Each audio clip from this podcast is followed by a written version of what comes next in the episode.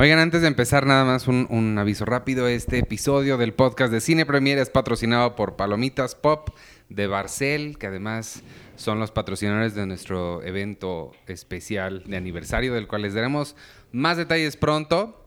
Pero sí, mientras. Me gustan las palomitas. Y son muy buenas estas. Sí. Eh, vámonos con el show.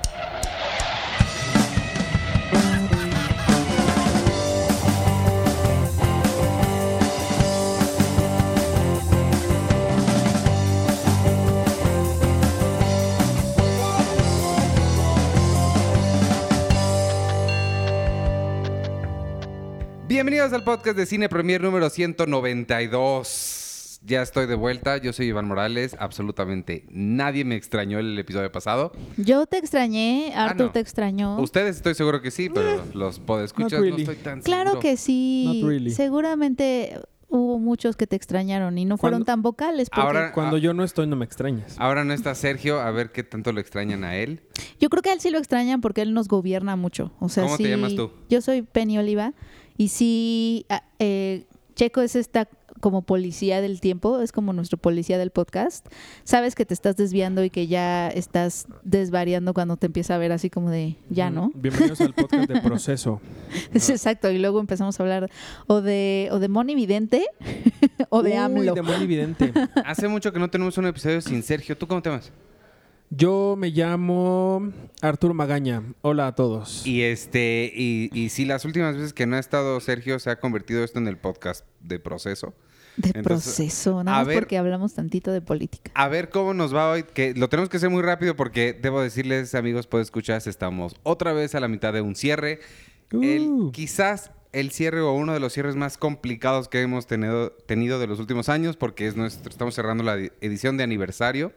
Escucharon ahí un poquito el mensaje que di al principio. Viene un evento de aniversario pronto. Ustedes, por supuesto, que van a tener la oportunidad de asistir. Eh, pronto les vamos a decir cómo hacerle para obtener un par de, boletos para entrar a la, fiesta y el evento que va a estar bien padre. Y también les recuerdo del podcast en vivo que vamos a hacer en el Festival de Morelia. Todavía no nos confirman la fecha. Les prometo que diario le estoy escribiendo a las personas del, del festival, pero la logística de un festival de ese tamaño pues, es complicada. Parece, parece que podría ser el lunes 21, pero todavía no lo apunten en sus calendarios. Nada más pónganle ahí. eh, apúntenlo con lápiz y ya si lo borran después no pasa nada. Este, en cuanto sepamos les decimos. Apúntenlo con lápiz. Y este, y ya, nada, ¿cómo estuvo su semana? ¿Cómo, cómo van? ¿Cómo les va? ¿Qué hicieron? ¿Qué han Estuvo bien, solamente hemos leído Lásers y estamos haciendo nuestra revista de aniversario. Yo estoy emocionada Qué bueno. porque también. la, la, la lean y la tengan en sus manitas.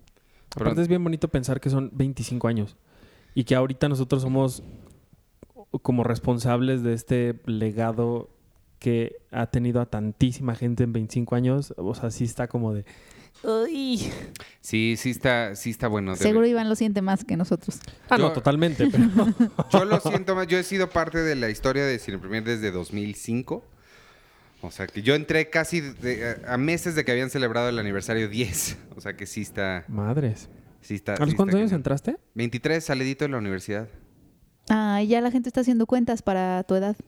Pues tengo 38, no se las hago más fáciles. No, tengo... ¿Cuántos años tengo? 37. 37. En- en- Yo no me acuerdo cuántos años tenía. En diciembre cumplo 38. Este, bueno, les cuento rápido, estuve en Toronto, este, en 20 el fe- años Festival tenía. Inter. Tenías 20 cuando Tenía nació. 20 años cuando empecé a trabajar aquí. Ah, yo cuando nació Cine Premier, no, estabas no, cuando nacido. Cine Premier yo tenía dos años. Sí.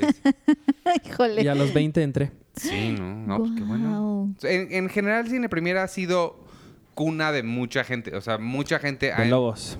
ha empezado su, su carrera aquí. O sea, no solo tú y yo, sino estoy casi seguro que Carlos Gómez también inició su carrera aquí. Checo. Sergio inició su carrera aquí, Sergio, eh, Sergio, este, César Albarrán, estoy casi seguro que él también inició su carrera aquí, Eduardo Scheffler inició su carrera aquí. Entonces sí, sí ha sido como, como el primer lugar de entrada de mucha gente y creo que pues, nos ha mal acostumbrado porque la verdad es que el- el- el- la forma de trabajo siempre ha sido Este, siempre ha sido bien bonita. Carlos nos escribió un texto que no se los voy a spoilear, pero les voy a, voy a decir que tiene un texto él en la, en la revista de aniversario, en el que justamente resalta que una de las cosas que siempre ha sobresalido de Cine Primera han sido los equipos que la han, que la han hecho y son siempre hemos sido equipos bien, bien, como muy unidos, más que, pues, no sé, más que compartir un piso, sí, creo que nos hemos vuelto este, amigos muy cercanos y, y pues está padre. Mm, qué No. Siempre. bonito. Me gusta mucho esta idea de Cine Premier ahora, ahorita que hablabas de que mucha gente eh, que no que hace periodismo cinematográfico empezó aquí o ha escrito aquí en algún momento de su carrera. Sí. Me gusta mucho pensar en Cine Premier como justo como esta casa que está como abierta a pues a todos los que nos dedicamos a esto y que aquí siempre van a, o sea, como mantenerlo como un hogar, pues, Sí. a todos los que los que decidimos dedicarnos a esta carrera tan inestable que es escribir de cine o analizar cine o ser apasionado del cine, Y me gusta mucho que sea como como este e, como esta casa abierta, ¿sabes? Y sí ha pasado gente importante, pero aquí el otro día me decías, Y sí te, ha pasado gente. te- te burlabas de, de mí porque no conocía el nombre de quién. Alberto Chimal. Ajá, que él, él Según yo, aquí. Alberto ¿Escribió Chimal aquí? escribía aquí cuando, cuando mm, recién empezaba, alguna vez empe- eh, escribió aquí, según yo. Eh, pero sí, ¿no? Pues Jaime Oscar Iglesias, Uriel. Oscar Uriel. Bueno, Eh, Rafa Viña, Daniela Rafa Viña. Michel, este, ah, este señor. Rafa el- Sarmiento. no, el de- sí, el de la jornada, este, se me fue su nombre. Carlos ahorita. Bonfil. Carlos Bonfil. Carlos Bonfil, David Miklos. O sea, siempre ha habido como, como esta apertura de, pues esta sigue siendo como la casa de todos y cuando quieren estar aquí son bien recibidos y así. Y la, y la otra también es gente que ha empezado aquí y luego ha hecho cine. O sea, ya se ha dedicado a hacer esta cosa de la que hablan. O sea, no solo, no solo yo con mi intentona, sino Gustavo Moeno, por ejemplo, él, él empezó siendo periodista de Cine Premier. Mm, Sí, es cierto. Este, Hugo Lara publicó aquí varias veces. Este, se me está yendo otro que no me acuerdo cómo se llama ahorita. Ah, este, ay, ¿cómo se llama? Él- Guillermo del Toro. No, Alfonso. Cuarón. Este, fue, fue editor, de hecho, de, me parece que de vuelo y colaboró con Cine Premier. Pero se me está escapando su nombre por completo. Bueno, las fotos que, que fueron en algún momento que ilustraron la revista, que, que es la que, eh, que yo tengo ahí, que tú me diste, que las hizo esta mujer que fue muy famosa en la serie de Luis Miguel. Ah, sí. Este, ay, se me fue su nombre. Ah, que la, es- la, la novia, la que fue novia la de que Luis fue novia de Miguel, Luis Miguel, Sí. que fue hizo muy fotos famosa. para Cine Premier. Hay unas sí. fotos bien padres de Cine Premier. Sí, que el es otro día, fotógrafa. ajá. el otro día se las enseñé, le enseñé su foto a Mónica Dion. Ajá. Y me dijo, no manches, qué joven me veía. Ajá. Y pues sí, tenía como, creo que fue del aniversario 10, ¿no? Sí. No, creo que sí. O sea, hace 15 años. Sí, está padre. Pero, no bueno, estábamos hablando, estabas hablando de Toronto. sí, platícanos de Toronto ahora. Vamos a traer un podcast de aniversario, ¿no? Yo supongo, en donde Sí. podemos hablar de, de estas nostalgias y de los 25 años de Cine Mm. Premier. Sí. Está padre. Este, pues miren, Toronto es una ciudad que es eh, en Canadá. Y no estoy seguro en qué año la fundaron. Ah, Iván. Pero tiene una historia artística muy interesante. En general, Canadá que es un lugar de, de- de artistas importantes. Y siempre el, el Festival de Toronto, a mí es mi favorito porque ha sido la, la puerta, como la puerta de entrada hacia el, el- ¿cómo se llama? Awards Season. Aquí es donde se presentan, ustedes como saben, yo soy más eh, Hollywood que, que, que tú, Penny, y que un poquito más que Arturo también, creo porque ustedes son más artistas y cosas de Cannes y cosas así. A mí Toronto es mi festival porque Toronto es donde se presenta las, Sí, la- es las una- cosas es- que yo voy Es un siguiendo. festival más de Yo industria, nada más le sí. recuerdo que al festival más lejos que yo he ido es al de Guadalajara, ¿eh? Ust- Y ustedes, Cannes y Toronto. Pues sí, pero pues yo ahorré mucho. Este, y entonces a mí me emociona mucho todos los años poder ir. Este año, fíjense que lo- yo lo sentí un poco más flojo que el pasado. Y fue un eso com- que estuvo Green Book. No, no no tengo nada en contra de Green Book. Excepto que ganó. No, pero Green Book, Green Book a ti ya no te tocó porque fue después, Sí. ¿no? Green Book yo no la pude ver porque se proyectó después de, de que ya me regresé. Eh, Toronto es muy curioso. Creo que sucede lo mismo en, en Morelia, que los primeros días son como los días fuertes, es donde están las cosas más grandes, más todo. Y la segunda mitad del festival ya tiende a ser un poquito olvidada. La calle principal, que es King Street, eh, donde está el, el edificio principal de- del, del festival, Lighthouse. Ajá, el, el, el TIFF Lighthouse está cerrada incluso, pero a partir del lunes, martes ya la abren porque ya como que el festival se siente que ya se está pagando después del primer fin de semana. Entonces, este, bueno, pero aún así yo lo sentí un poquito más flojo que el año pasado. El año pasado estuvo Star is Born, estuvo First Man, eh, Roma. eh, sí hubo como grandes, grandes películas. Roma, sí, es cierto. Este año yo no sentí como ese, ese Star Power ni esa como grandes, grandes películas. Sin embargo, sí hay varias que me gustaría resaltar. Pero de, ¿te refieres como a glamour, star power o, o calidad? Calidad, o sea, películas que a lo que el, el Star Power de la película, o sea, de cuánto se va a estar hablando de ellas en cinco años, por ejemplo. Sí, o sea, creo que Roma es una película que va, continuamos a seguir hablando de ella. First Man hay cosas que rescatarle, o sea, sí. Y de este año siento que no tanto. Lo, lo, lo percibí un poquito más, más flojón y fue un comentario general que escuché y que comentamos. Allá estaba Linda Cruz, estaba Oscar Uriel, estaba Arturo Aguilar y sí, sí era como, ¿cómo se llama? Este, Eric eh, Estrada. Eric Estrada. Y sí fue como el comentario general que, que estábamos diciendo. Aún así, las que sí me gustaría resaltar y que no quiero eh, que se apague esta grabadora sin, sin, sin resaltar, sin echar un monólogo de media hora solito. Este, bueno, Jojo Rabbit, que es la nueva Taika Waititi, ganó la- el premio del público, que como saben es el que es un gran indicador de quién va a estar presente en la ceremonia de los Óscares. Casi siempre la que gana el premio del público obtiene una, al menos una nominación a mejor película y muy seguido gana mejor película. El año pasado de Green Book es un buen ejemplo. Este. ¿Le van a dar un Oscar a Hitler? La veo difícil, veo difícil que, que- que se lleve el Oscar precisamente por eso. Porque mucha gente la está malentendiendo muy raro. Para quien no sepa de qué se trata, es eh, la historia de un niño en la Alemania nazi. El niño se llama Jojo, tiene una- un ima- amigo imaginario que es Hitler. Y su sueño más grande es ser parte del el ejército de Hitler. Pero el niño es muy bonito, el niño es muy lindo, tiene un corazón muy bonito. Y la película empieza y de ahí viene el título porque entra a un campamento de... Que además la secuencia inicial con la que arranca la película es increíble. Es, es, yo la comparo con, con la secuencia de Star-Lord al principio de Guardianes de la Galaxia cuando está bailando Chris Pratt. Así de emocionante y así de padre está. Con el niño arreglándose en su atuendo nazi para ir al primer día del campamento de nazis. Este... Y está contento de que va ahí. y está bailando con Hitler porque él lo está a- a- alentando para que se vaya. Entonces, Porque es su amigo imaginario. eso me imaginario. Entonces llega el, el- ese día y una de sus primeras tareas, porque él dice, yo mataría a cualquier nazi que me pongan enfrente, digo, cualquier judío que me pongan enfrente. Y le dicen, ah, sí, pues si crees que matar es tan fácil, toma, mata a este conejo. Y él, él no puede, no, le da mucho pues, dolor matar al, al conejito, entonces lo baja y le dice, corre, corre, escápate. Y el conejito no se puede escapar, porque se queda ahí paradito sin saber qué hacer. Y entonces la gente se empieza a burlar de él y le empieza a llamar, que, o sea, le empieza a decir que es tan cobarde como un conejo. De ahí viene Jojo Rabbit, porque él se llama Jojo. Mm. Este, la película también es con Scarlett Johansson y, hay, eh, y Sam Rockwell. Y Taika Waititi hace a Hitler. Está bien bonita, sí, la, la recomiendo mucho. Sé que va a llegar a México. Todavía no estamos seguros de la fecha. Chance de enero con todo esto de premios que va a traer. Seguramente lo van a pasar para enero o febrero. Pero pues hay que estar atentos para, para, para verla. La otra que vi es la nueva de Ryan Johnson, el, Uh. el director de Star Wars, episodio 9. Pero para mí es el director de Brick, que Brick es una obra increíble. De, es una noir en la prepa con Joseph Gordon-Levitt. Este, esta película es básicamente un whodunit, es el clásico género whodunit de Agatha Christie, están todos muchos personajes literal en una mansión, alguien se muere y hay que resolver qué pasó con el asesinato. Este, la película se la lleva Ana de Armas. A mí me sorprendió muchísimo que ella fuera. Me sorprendió porque no sabía eh, que era la principal. Eh, son ella y Daniel Craig toda la película. Daniel Craig haciendo un acento rarísimo. Parece que está imitando a Frank Underwood, así tal cual está haciendo el acento de Kevin Spacey. Este.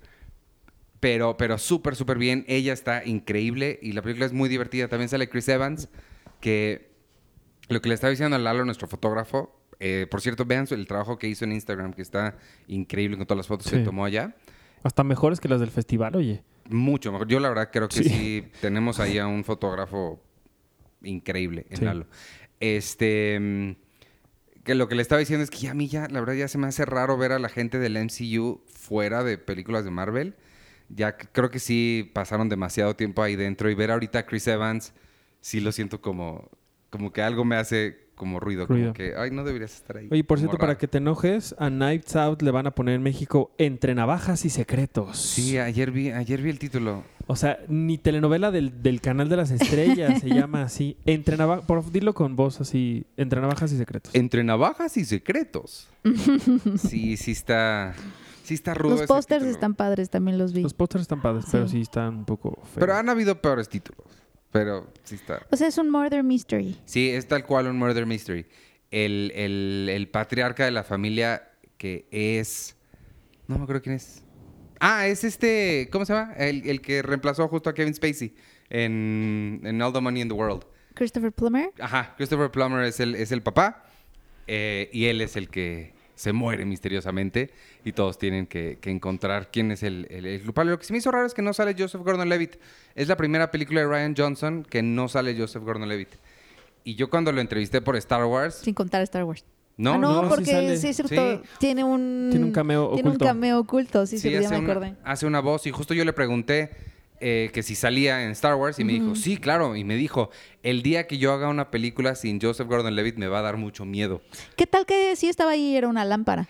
Pues yo es lo que quiero pensar que era tal vez un policía en el, en el fondo o algo y no lo vi. Pero el personaje de Chris Evans lo pudo haber hecho él perfectamente bien. Este. Aparte, Joseph Gordon-Levitt como que no lo vemos como deberíamos de verlo. ¿Cómo deberíamos verlo? Más. Ah.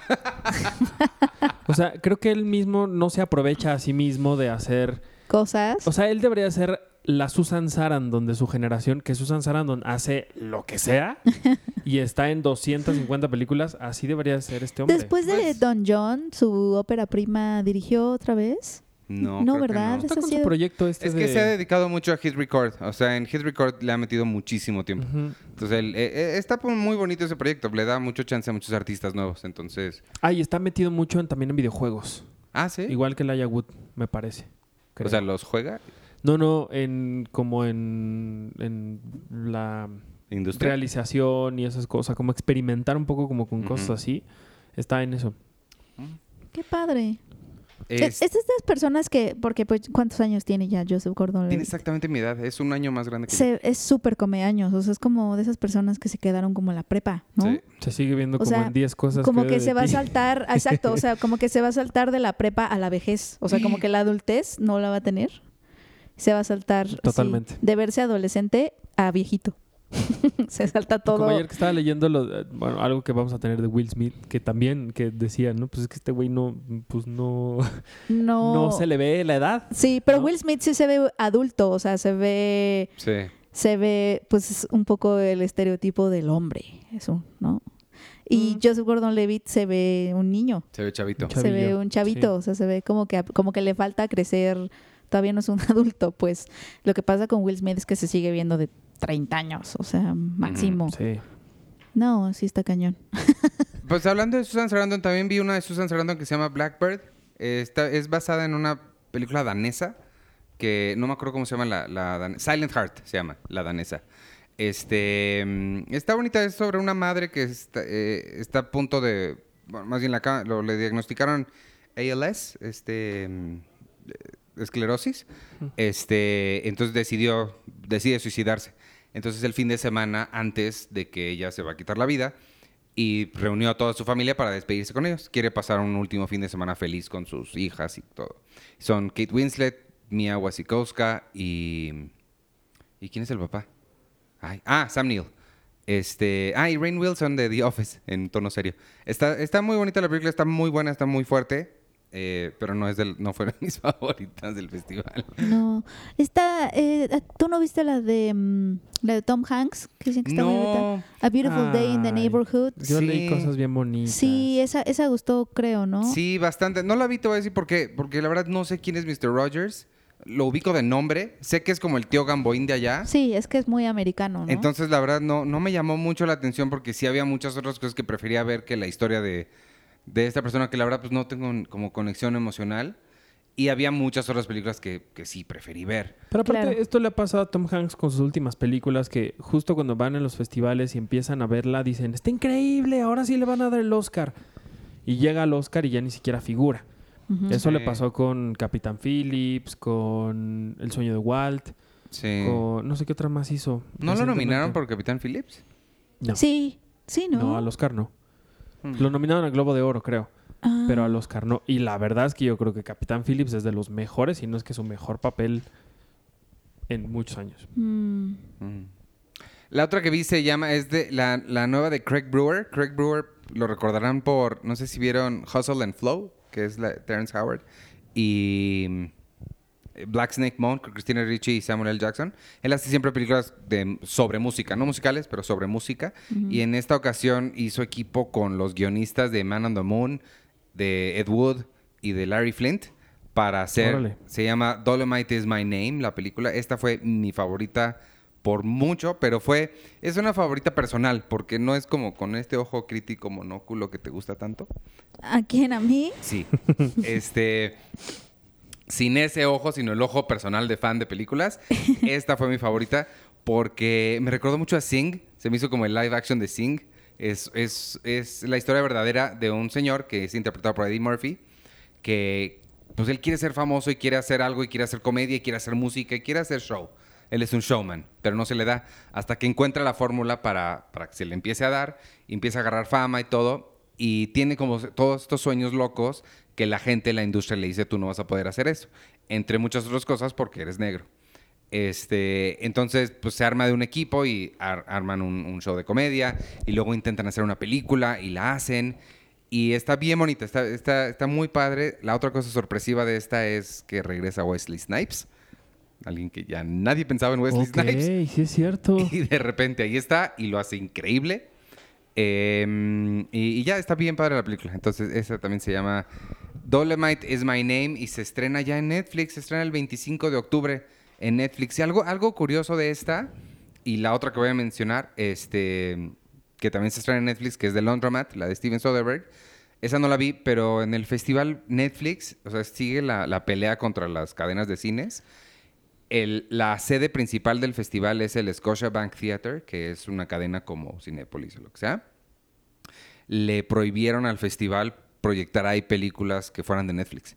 Entonces, todas las funciones Órale. de prensa, todas las funciones en general que hubo de películas que eran de Netflix tuvieron que ser en, en sedes alternas, o sea, en otros teatros que no fueran el- la sede principal. ¿Quién prohibió aquí en las salas al festival? Las salas le prohibieron al festival programar ahí este, películas de Netflix, como esta o como The Laundromat de Soderbergh. O sea, Órale. eso sí se me hizo como bastante. Qué fuerte.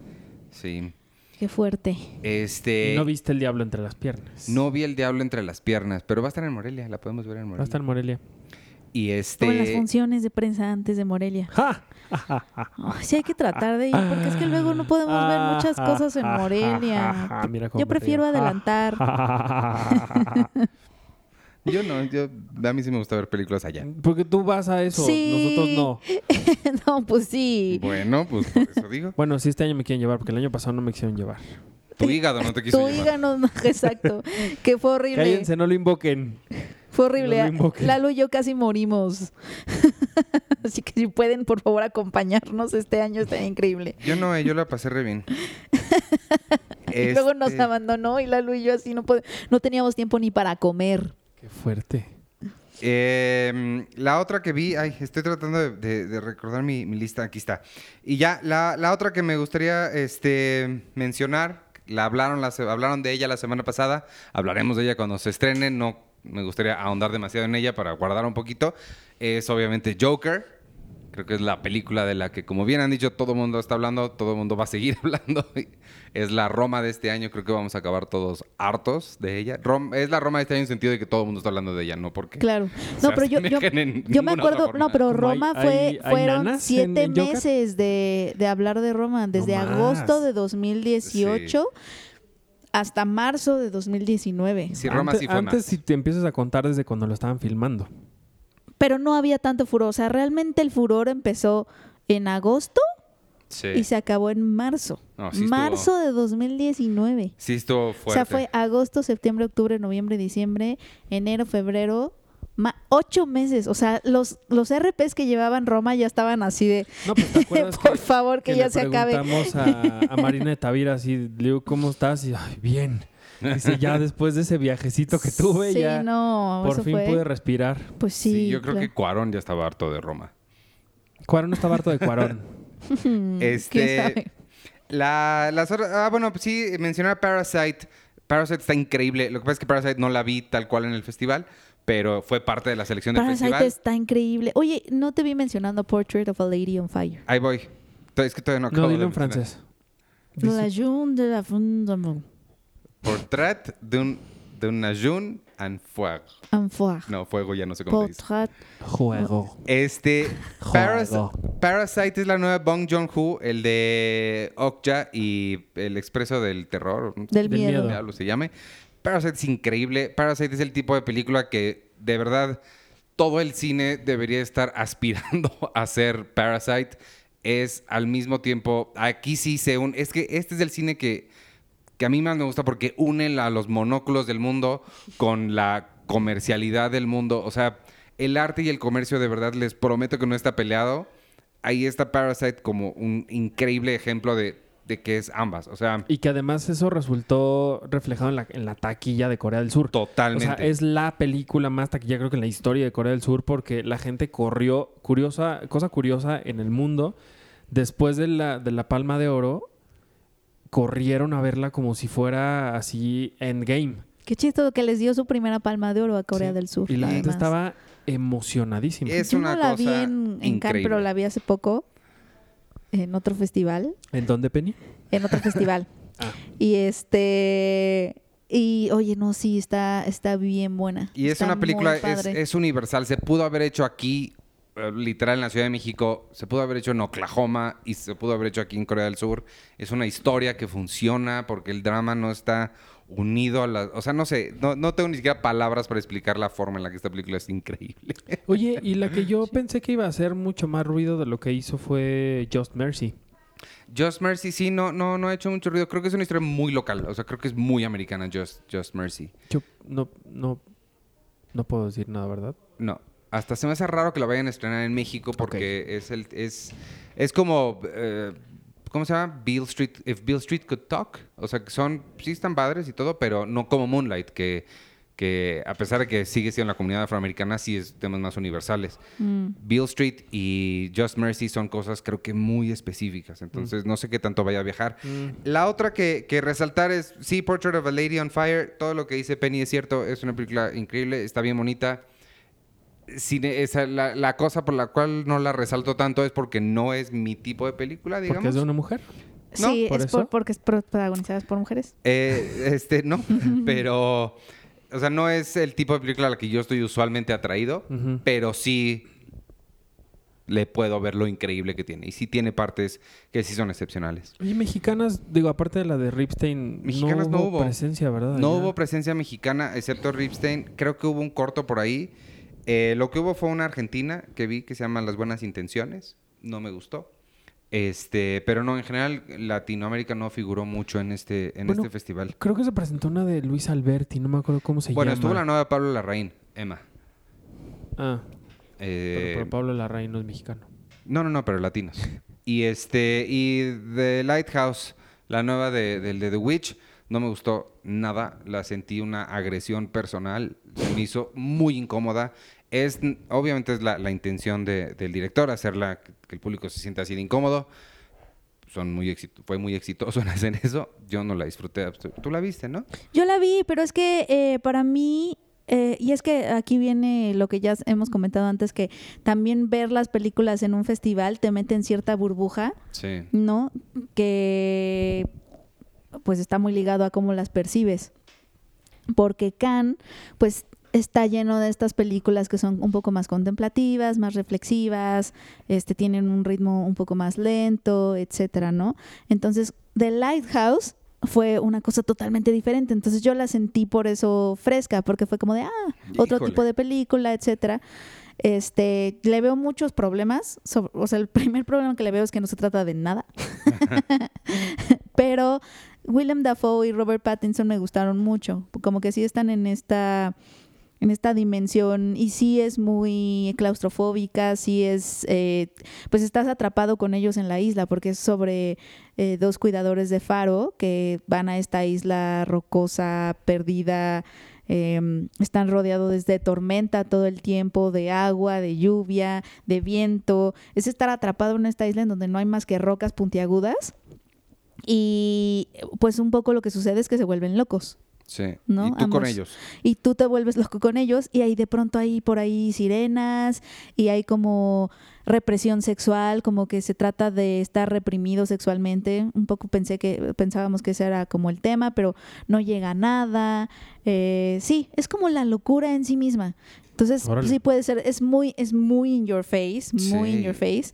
Y, pero como yo la estaba viendo en Cannes y ya venía de un par de películas, o sea, que, que algunas, eh, en dos me dormí, porque además del jet lag, etcétera, o sea, sí, sí, sí en Cannes estás como en este state of mind eh, de jet lag, en donde medio se mezclan los sueños con la película y son películas como mucho más con otro ritmo, pues, Sí, esta no te deja dormir. más ex- que exploran y más, más poéticas, ¿no? Oye, ¿y, creen que esta, esta es una explosión de cosas. Ay, no.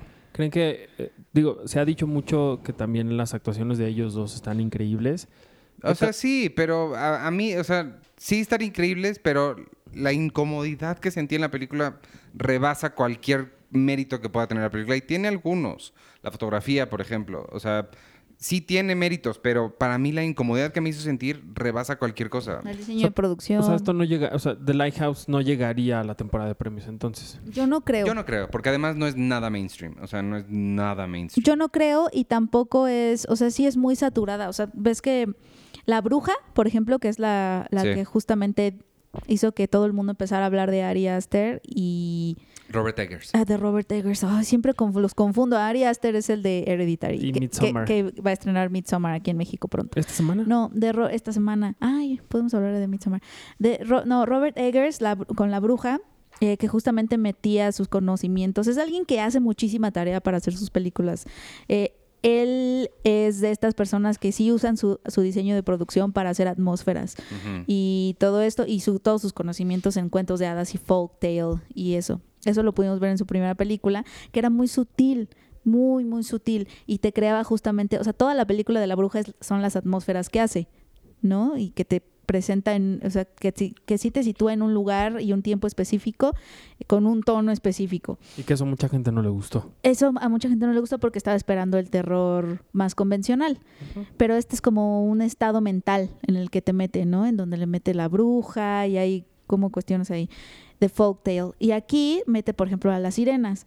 Pero siento que aquí está muy saturada de cosas, como que quiso hacer todo, como que metió todo así, este, y si es una película que te grita por lo mismo, porque hay un monstruo, pero también están las sirenas, pero también está, ellos están delirando y se están volviendo locos, y también está la tormenta, y está el viento, y está la isla, y está, o sea, como que hay demasiado pasando que no llega a nada. Ujú.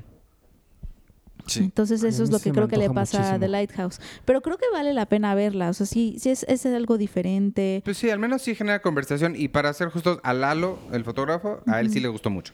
O sea, O sea, quizás sí. soy yo, no, no, no. O sea, sí, sí tiene cosas interesantes, creo. Me gusta más, siento que es mucho, mucho mejor la primera que esta. A mí también. A mí The Witch me gusta mucho. Que de hecho la siento como la típica segunda película de, de- después de una ópera prima exitosa. Como que quieres agarrar un poco lo mismo que funcionó y lo triplicas al por mil. Un poco siento que eso le pasó a The Lighthouse. Como que siento que tiene errores de segunda película.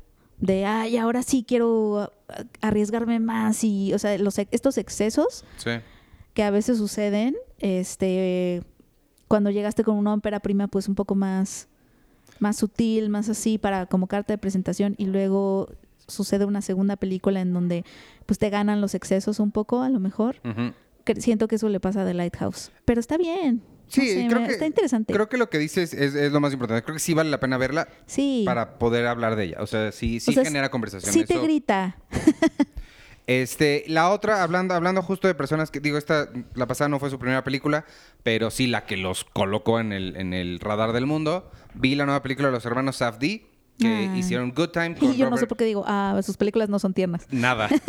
con Robert Pattinson. Y cuando, em- cuando arrancó la nueva se llama Uncut Gems. Y la nueva, o sea, gemas no cortadas, gemas en, ru- en, bru- bruto. bruto. Era como en bruto. Sí, este. Cuando empezó me dio ese miedo justamente, que dije, ay Dios mío, ya les dieron todo el dinero y ya se fueron a filmar a Egipto, porque arranca la película en Egipto. este, con unos, o no sé si es Egipto, es en algún lugar, en África, que están eh, minando a una, la gema que está al centro de la película. Pero ya una vez que regresan a Nueva York, se me quitó ese miedo, excepto por el elenco. El elenco sí es así de... Sale, además de Adam Sandler y Dina Menzel, sale un... ay, Kevin Garrett, es un basquetbolista. Sale como varias personalidades que dices, ah, caray, ¿tú qué haces aquí? Este... Y Dina Menzel, paréntesis, la de Frozen. Sí, O sea, pero este, están Y. Rent, Y, y, ¿Ah, salen Rent? salen Rent. Pues todos lo hacen súper bien. Está bien Y para la Glee. película. No me gustó tanto como Good Time, pero creo que Adam Sandler lo hace increíble y ellos también saben construir una película muy bien.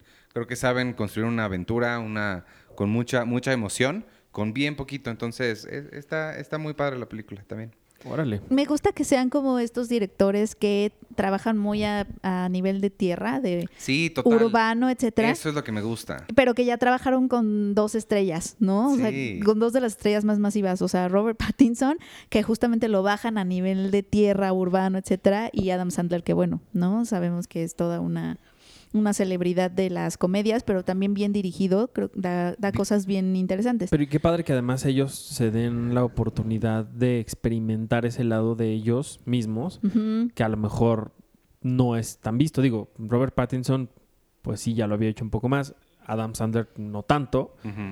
Pero que, que sean, que estos directores sean como el imán de estas grandes estrellas que los buscan a ellos como para legitimarse, como para decir un poco, quiero que me tomen más en serio, Quiero que me- Es que exacto, los, ro- los hermanos Abdi son esos directores pero a además los que, tienes que acudir si quieres que te tomen más en si eres un actor que quiere Sí. ser más arriesgado. Pero y- además que tienen el, el talento para hacerlo, porque no cualquiera puede... Claro. o sea, tú puedes decir y pedir que te hagan, no sé, ser como, uy, el, el super actor de método, súper serio, así, Sí. increíble, maravilloso.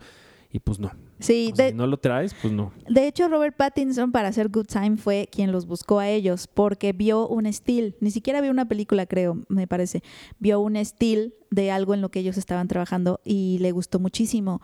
Dijo, este es el tipo de directores con los que quiero trabajar y les mandó un mail. Y el, y la gente, o no sé quién les dijo a los hermanos Sabdi, no, oye, pero Robert Pattinson es, es toda una estrella, pues sí. Y ellos así de, ah, no, pues, pues Ah. no sabemos. Chido. Y creo que le contestaron algo como de, pero es que estamos haciendo, ahorita lo que estamos haciendo creo que no, no, no, no, no, no queda, pero te podemos escribir algo a ti y, y- pero está raro, le dijeron, nada más que es algo muy raro, no sabemos si te vayas a lanzar. Y fue Good Time. Bueno, que... Que se lo escribieron a Robert Pattinson, pero aparte como en nada, como en tres semanas escribieron ese guion. Sí, me encanta la historia de los Safdie, esa, o sea, me, me inspira muchísimo. De hecho, o sea, la película que, que, que más me gustó es la otra que dije, pero y Jojo Rabbit, pero la que más me inspiró por mucho es esta. Creo que son personas muy inspiradoras porque sí se ve que son películas que eh, hace lo que lo que alguien aspirante cineasta más quiere ver, que es que yo podría hacer eso, ese sentimiento de yo podría hacer eso, porque yo veo Jojo Rabbit y no puedo hacer Jojo Rabbit, no tengo, o sea, ni acceso a esas locaciones, ni a ese dinero, ni a Scarlett, ni nada. Pero ves Good Time y dices, eso sí lo podías hacer aquí, o sea, sí. Sí. como que la creatividad, justo que, que, Sí. que es ser creativo. También William Dafoe, por ejemplo, me gustan esas historias, me gustan esas historias de, de actores y artistas que se encuentran viendo una película y van con el director o el creador y le dicen, quiero trabajar contigo, por favor, hazme algo. Eh, Will- fue el caso de William Dafoe con Robert Eggers, vio La Bruja. Y le Ah. dijo, le dijo, es que yo, yo quiero trabajar contigo, le dijo a Robert Eggers. Entonces Robert Eggers escribió The Lighthouse pensando en William Wow. Dafoe. Ahorita que decías de, de, de Taika Waititi y de Scarlett, qué chistoso pensar que dentro de este cine que puede generar muchísimas cosas, tanto positivas como negativas, como lo es el MCU, puedan resultar que un autor, que un cineasta como Taika Waititi pueda hacer lo que se le dé la gana Pues sí. al mismo tiempo que está preparándose para hacer la nueva de Thor, ¿no? Sí. O sea, que tenga también como estos como esta libertad creativa de presupuesto de poderle llamar a Scarlett o decirle a ella, oye, pues vente un- una semana si grabamos esto, ¿no? O filmamos Sí. esto. Qué padre. que- Está padre. Que pueda también como ser como esta dualidad de, pues bueno, sí tienes todo el- a tu disposición y de algo de eso puedes hacer para crear otro tipo de películas. Sí. Y que Chris Hemsworth ha dicho, ¿no? Que justo él quiere que, o sea, las películas de Thor no quiere que nadie más las dirija excepto Taika Waititi porque ves que le dio que él ya estaba como muy cansado de Thor por cómo lo habían, por cómo lo habían escrito anteriormente, porque sí, las, las dos primeras películas son la verdad una Sí. cosa. Las de Thor. Creo que la segunda ya ni la vi, de hecho. Yo sí la vi en mi... Que es la de Dark El World, mundo ¿no? Que oscuro. son, que son estas películas. Yo ahí fue que no donde ya tienen ni pie renuncié ni a todas estas cosas. O sea, Dije, no. tú renunciaste en Thor. Ahí. Thor te hizo renunciar. Ahí dije, ya. Entonces, pues Chris Hemsworth estaba nada de renunciar y Taika Waititi fue justamente el que le dio este giro al personaje que a Thor, bueno, a Chris Hemsworth, alias Thor, este lo hizo querer seguir explorando el personaje que ya le parecía que se había agotado. Sí. Entonces, está padre Qué eso. chistoso. Sí, eso está y en- padre. me gustó que en el artículo Edgar Apanco que hizo, en el artículo que hizo para la revista hace poco de las de estos mapas de la de la de taquilla que fueron un infierno editar, pero muy interesantes. Sí. Eh, él hablaba de que allá en Nueva Zelanda eh, consumen eh, muchas cosas, sobre todo si te llamas Taika Waititi. O sea, que, allá, que allá en Nueva Zelanda sí tiene mucho público Taika Waititi. Y él es maorí, ¿verdad? Porque No su nombre seguro. es No estoy seguro, pero Taika suena. Waititi, ajá. Pues Jojo Rabbit está increíble. Sí, creo que te merece todo lo que le vayan a aventar a su... Sí. Qué padre que, que Taika Waititi. Sí, y creo que es el mismo, un poquito el mismo caso de Ryan Johnson, que después de Star Wars puede hacer esta, que es pues nada que ver con Star Wars, pero tiene un elenco también, también importante. O sea, creo que, creo que varios están haciendo eso. Digo, James Gunn lo intentó un poquito con Brightburn, pero pues no, no, no, no salió tan padre No, como... pero el no producto vi, de Bright- Brightburn. no vi Sí. Brightburn. Sí, él lo- fue la, productor. La Sí, produjo, pero, pero pues ahí está. Oye, pero ¿qué va a pasar con, con, con Jojo Rabbit? Que siento que es como de estas primeras hijas abandonadas de, de Fox. Ahora con Pues la va a sacar Disney. llegando a su nueva casa que es Disney. Digo, no sé cómo, lo- cómo los vayan a tratar, pues. Pues no sé, pero yo creo que bien por, por todo el... O sea, justo este premio creo que le da mucho impulso. O sea, sí, no, no, no le veo problema. Y la otra para destacar nada más rapidísimo, ya para ir a, a la otra cosa, este Judy, la biografía, bueno, la biopic de Judy Garland con Renée Zellweger. Creo que a Renée la van a nominar sí o sí, lo hace increíble. La película no me encantó, tanto es como muy tradicional. O sea, justo después de ver Bohemian Rhapsody y la otra cosa, Rocketman, esta es como la trilogía de músicos, supongo ella no es, bueno, más o menos. O sea, el chiste es que está muy X, está muy bien, está muy como lo que esperas, está muy como The King's Speech, como una... Me estoy como cansando de los biopics. Sí, esta, esta la verdad es que no añade mucho, o sea, la, la- no va desde su niñez a su adultez, ¿no? Se enfoca en un momento muy específico. Este, René lo hace increíble, pero sí la película se siente muy poco inspirada, muy ininspirada. ¿Esa es una palabra? Y es algo que está pasando a los biopics que están como dando mucho Muy, de fabrica- muy en- prefabricadas también. Es que ya siento los biopics muy fabricados justo como para, oh, el Oscar. Haz, un, haz a alguien más Sí. y te Sí, vas sigue- a... Y, sigue te- la y es, receta. y es como Sí, seguro total. que te nominan, ¿no? Porque estás haciendo a alguien más. Total, total. Entonces, Entonces- sí, de pronto los biopics ya me cansaron un poco. Y, y- y también me dio más coraje esta, porque esta es la que vi, porque dije, no, pues es, no, no, no, no, no sé, por, no, ni tengo excusas. La vi en lugar de How to Build a Girl. How to Build a Girl es la nueva de, no me acuerdo de la directora, pero la protagonista es Vinnie Feldstein, la de mm, Booksmart. Y ya escuché que está increíble, yo me moría de ganas de verla.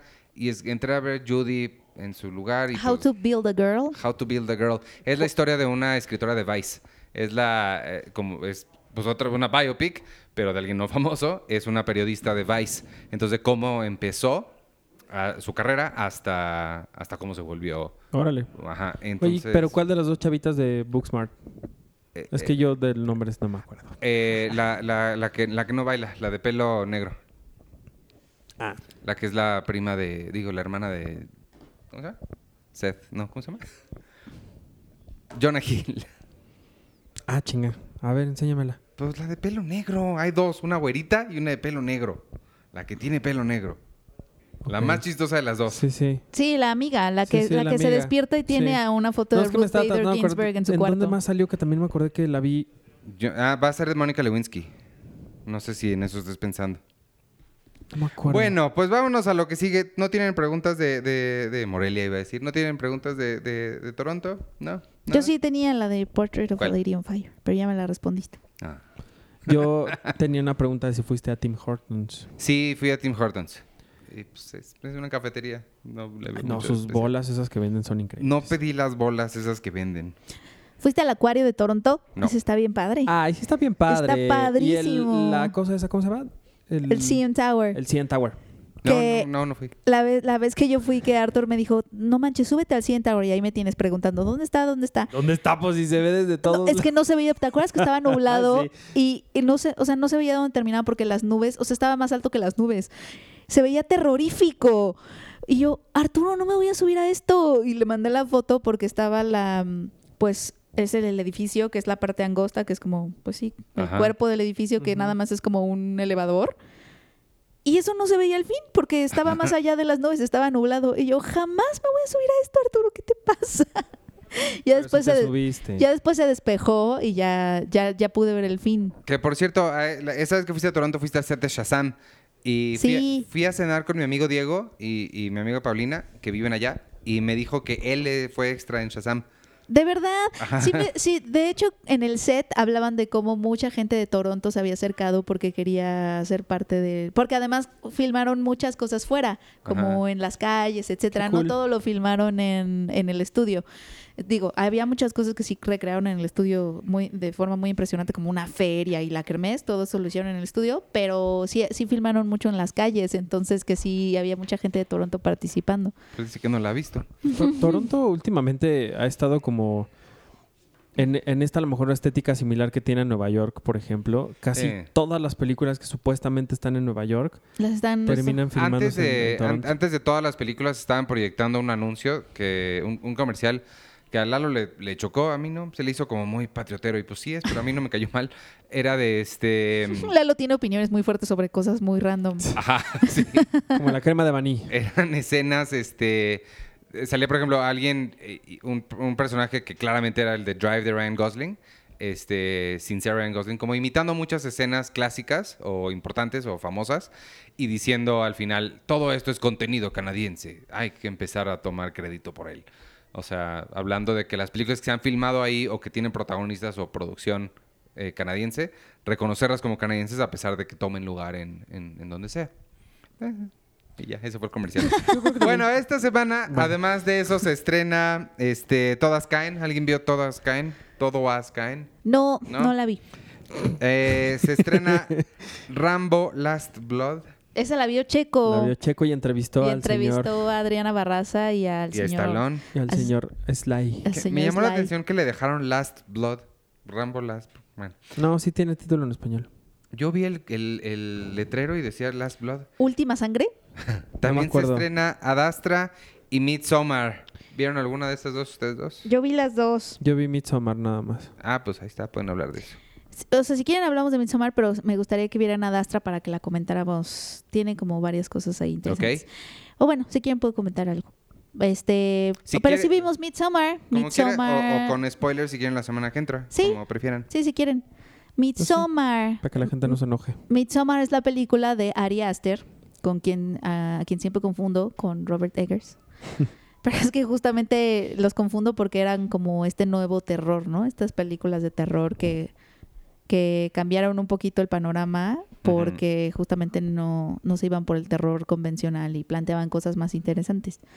Y Ari Aster lo, lo, mm, empezó, o sea, como que tomó al mundo por sorpresa, fue hace dos años con, o fue el año pasado No, con se- El hace legado dos- del diablo, dos, ¿no? Sí. Hereditary, protagonizada por Tony Collette, que es una película que se me hizo muy perturbadora, pero lo que más me gustó o se me hizo muy interesante esa película es que mucho antes de que empezaran las cosas sobrenaturales, que sí tiene, eh, Ari Aster ya te había puesto, tiene esta forma de ponerte, antes de que empiecen las cosas terroríficas, te pone en un estado mental de dolor, de duelo, o sea, como que recrea el estado de duelo muy bien, como este estado pesadillesco, soporífero, eh, en donde la gente está paralizada, estás como en carne viva, porque en la película de Hereditary es de esta familia que pierde a una, a, pues a la abuela, ¿no? Pero además es una, tiene la- tienen cada miembro de la familia tiene una relación diferente con la abuela. La mamá tenía esta relación conflictiva con su madre, pero Sí. de todas maneras la muerte de su madre le pesa mucho más, precisamente por esa relación conflictiva que tenía.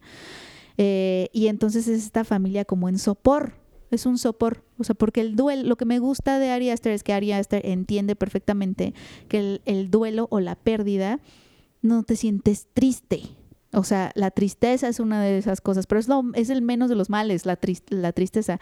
Está el sopor, está la desesperanza, la desesperanza el- el- la parálisis absoluta, este, como si estuvieras en una pesadilla, en un limbo. Entonces, lo que me gustan de las películas de Ari Aster es que son pesadillas mucho antes que, eh, que empiecen las cosas pues, pesadillescas, ¿no? Que, en que en el caso de Ari Aster era pues cosas sobrenaturales que estaban pasando ahí. Y en el caso de Midsommar es que, que llegan a un lugar donde pasan cosas muy raras Muy. muy raras llegan a a una celebración en Suecia en donde pues hacen cosas pues excéntricas, ¿no? Un poco excéntricas, Muy es un pueblo diferente, pero mucho antes de que llegues, la película ya te tiene en carne viva por lo que pasa a la protagonista. Em, mm, le- ella sufre un trauma, que es Florence Pugh, sufre un trauma al principio de la película muy impactante y entonces básicamente está un poco sola, ¿no? En el mundo y sientes esa soledad. Eso es lo que me gusta de Ari Aster, que, que te construye perfecto el, pues la desazón interna y ese es el tono de la película. Entonces, para cuando llegas a, a- a- a las cosas sangrientas o sobrenaturales, ya vienes como muy malito de tus nervios. No, y- Sí.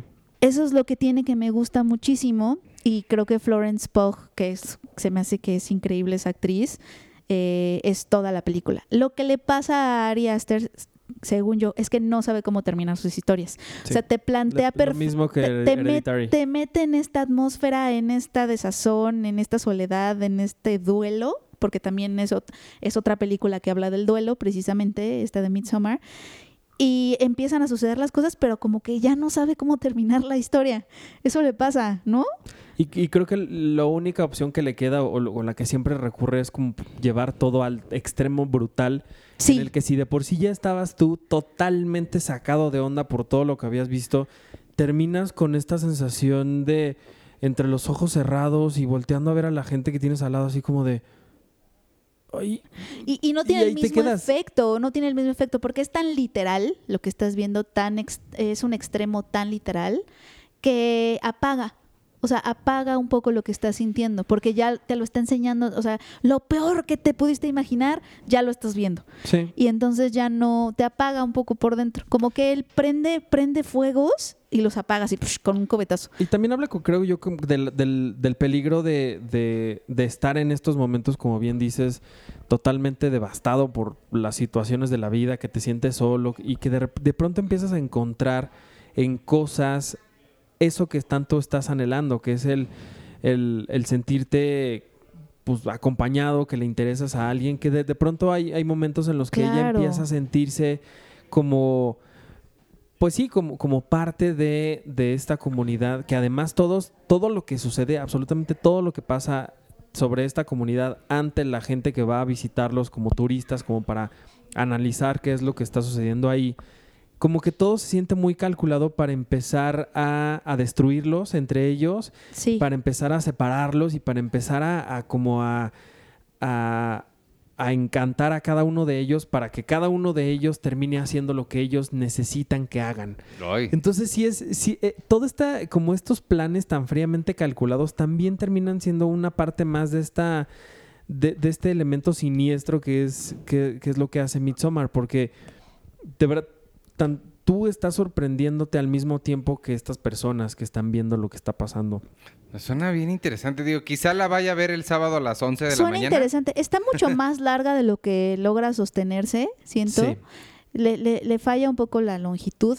Son casi tres horas. Son casi tres horas y te Con digo, más razón te voy a digo que 11. empieza a apagarse conforme se vuelve cada Ajá. vez más literal, porque no sabe ya dónde acabar. Eh, pero, Pero ahí es cuando esta literalidad lo que hace es, ahí es donde empieza a meter las cosas más, más gráficas o, o que Sí. tratan como de sacudirte más de lo que ya te sacudió en la escena anterior. Sí, pero te sacude mucho más el principio. Siempre Ari Aster te logra sacudir mu- mucho más Sí. al principio que al final. Y eso porque te digo que te mete en estos estados. ¿Sabes cómo? ¿Sabe? Él ve, él retrata el duelo y me gusta mucho eso como un duelo es un estado alterado donde estás muy vulnerable en carne viva, pero como si estuvieras en drogas, Ah. como viviendo las cosas en drogas, como que todo se mueve en cámara lenta, como una pesadilla, como un sueño. eh, y eso me parece muy acertado de, de- de su cine de terror, que te mete en este estado medio en drogas, intoxicado. Es que el duelo es como una intoxicación para él. Y, y- y siento que es muy certero, porque justamente el duelo no es estar triste, repito. Sí. O sea, la tristeza es una dimensión mínima, Sí, ¿no? Sino que, eso- están muy vulnerables todos y en esa vulnerabilidad es cuando pasa la pesadilla. Y es lo que hace que la película que sea tan asfixiante también. Que llega un momento en el que sí realmente te, empiezas a sentir como un tanto desesperado por, porque ya estás metido como a lo mejor como en un cuento de hadas Sí, totalmente eh, descarnado. eh, horrible, horrible. Así brutal, incómodo. eh, muy, muy de estos... No sé si se acuerdan, hay de estas, estas películas de Disney, de, de- de dibujos animados de antes, había momentos en los que realmente llevaban esta creepy. fantasía al lado más oscuro y más como que hasta te sentías incómodo de verlas. Creo que así es como, como es este universo lleno de flores y de sol y de Sí. tradiciones y de niños llorando. Todos y- tienen coronas de flores, siempre hay sol.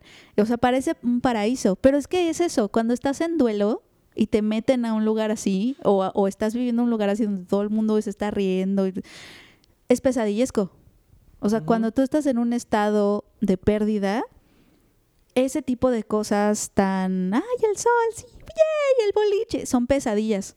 Es que eso, eso es lo que me Ay. gusta de, de Ari Aster, que justamente cuando estás en, esa, en ese nivel de tristeza o de desazón, esas cosas medio light o medio, o sea, lo- las ves como, las vives como pesadilla, porque tú no estás, eh, estás en otro, en otra dimensión. Sí. Y eso me gusta mucho. O sea, así, viéndola así, siento que funciona mejor que, que realmente como una, o sea, viéndola más como una metáfora, pues, del proceso del duelo, la siento que funciona un poco mejor que, Hereditary. no, este, Midsommar. Por eso. Ajá. O sea, Midsommar funciona, me- funciona más mejor que, no, que viéndola como Ah, ya. ya, de ya, forma ya. más literal, como, ah, es de estos amigos que van a la celebración del Midsommar, que sí celebran allá en Suecia, es una celebración real, pero obviamente aquí pues lo usan como para crear este pueblo, eh, pues donde pasan cosas horribles, donde que son partes como co- parte como de su de su cultura o de sus rituales y y, y, eh, eso ya no no sé siento que se alarga demasiado como que ya no sabe bien a dónde llevar la historia Sí, pero sí hay un par, un par de secuencias al menos que a mí sí me impactaron muchísimo. sí Y mm, además de eso, digo, no les voy a decir cuáles, pero además de eso, algo que me llamó mucho la atención fue la fotografía. Está bien padre y particularmente hay un plano que me impresionó mucho que es, están en parte de esto de sus rituales que tienen, hay uno que es como una mesa muy grande que está como, como, un, como un pico, como es un triángulo en, la mesa. Y la cámara va siguiendo a alguien que está caminando desde el fondo y la cámara se va, pasa encima de toda esa de toda esa mesa donde se ve a toda la gente así mientras ves a esta gente caminando hacia esta mesa. Pero me intrigo mucho cómo lo habrán hecho, porque a lo mejor puede haber sido un dron, pero se mueve como estos rieles que ponían antes. Ya ves que ponían la cámara y la cámara se iba haciendo para atrás y ahí iban caminando los personajes. Pues quizás. Pero pues como es elevado, no sé cómo la habrán... A mí me entregó muchísimo, eh, me encantó esa, esa secuencia, pero sí, sí es muy... Es... Creo que es estas películas que no te dejan indiferente ante ninguna de las cosas que, están, que estás viendo en, en la pantalla. eso sí Sí. Pues habrá que verla este fin de semana, esa y Adastra, este, Ajá. para comentarles la semana que entra. Les digo, si quieren podemos hacer un cachito con spoilers la semana que entra. Mientras, pues ya estamos llegando a la hora y les prometí que iba a durar una hora. Este, bueno, nos escuchamos la semana que entra. Entonces, yo soy Iván Morales. Me puedes seguir en arroba Iván Morales y en todas las redes sociales de Cine Premier. Arroba Cine Premiere con la E al final. En Twitter, Instagram, Facebook, en Spotify y en todos lados. Y no se pierdan el viernes Los Hijos del Averno, que supongo que Sergio, que está en Inglaterra conociendo a, no sé si puedo decir a quién va a conocer, pero a una persona que le emociona mucho. Este, supongo que dejó programado Los Hijos del Averno. El lunes yo espero que podamos sacar Seinfeld un episodio a la vez, pero no sé a qué hora lo voy a grabar con Carlos, pero espero que pueda. Eh, Arturo ya prometió que tiene una sorpresa, que pronto, porque el domingo es algo de algo que no sé si quieras decir. Pero la gente no es tonta y ya se Pues- imaginó qué es. Pues yo solo les puedo decir que el domingo vamos a celebrar de una forma muy bonita los 25 años de algo. Y ya despídete. Y ya. Yo soy Arturo Magaña y me pueden seguir en arroba Arturo HD. Y rápido quería decirles algo de una serie que empecé a ver y ahorita que no quería dejar de decirlo. Se llama Unbelievable, que está en, en Netflix, que es una, serie, una miniserie que surgió a partir de un reportaje que ganó el premio Pulitzer, que habla sobre una chavita que eh, pues la violan una- en una noche eh, que, donde ella estaba sola y cuando denuncia el caso, las inconsistencias de su declaración y de quienes ah, dieron su testimonio, pues empiezan a hacer dudar mucho a, a los a las personas que están a cargo de esta investigación y ella por toda la, la pues sí como esta presión y esta como vergüenza que les hacen pasar a las mujeres tanto desde el momento en el que Uf. empiezan a, a- en el momento en el que denuncian una violación hasta uh, al final ella decide decir que que ella lo inventó todo. Pero de pronto ahí aparece una, un par de detectives, una de ellas es Tony Colette, que pues, Tony Colette es increíble. Y entonces empiezan a investigar que posiblemente este caso no haya sido una mentira, sino que están hablando de un violador perfectamente bien eh, calculado, que sabe cómo, cómo hacer las cosas para que justamente las, las circunstancias hagan que sus víctimas terminen enredándose en las mentiras que él hace que se construyan a partir de lo que él hace. Está muy, muy interesante la, la, la serie. Si quieren ya véanla y después la comentamos. Es justamente la, la chavita de Booksmart. Por eso te preguntaba que quién era, porque no me acuerdo de su nombre, pero es la, pues, la güerita.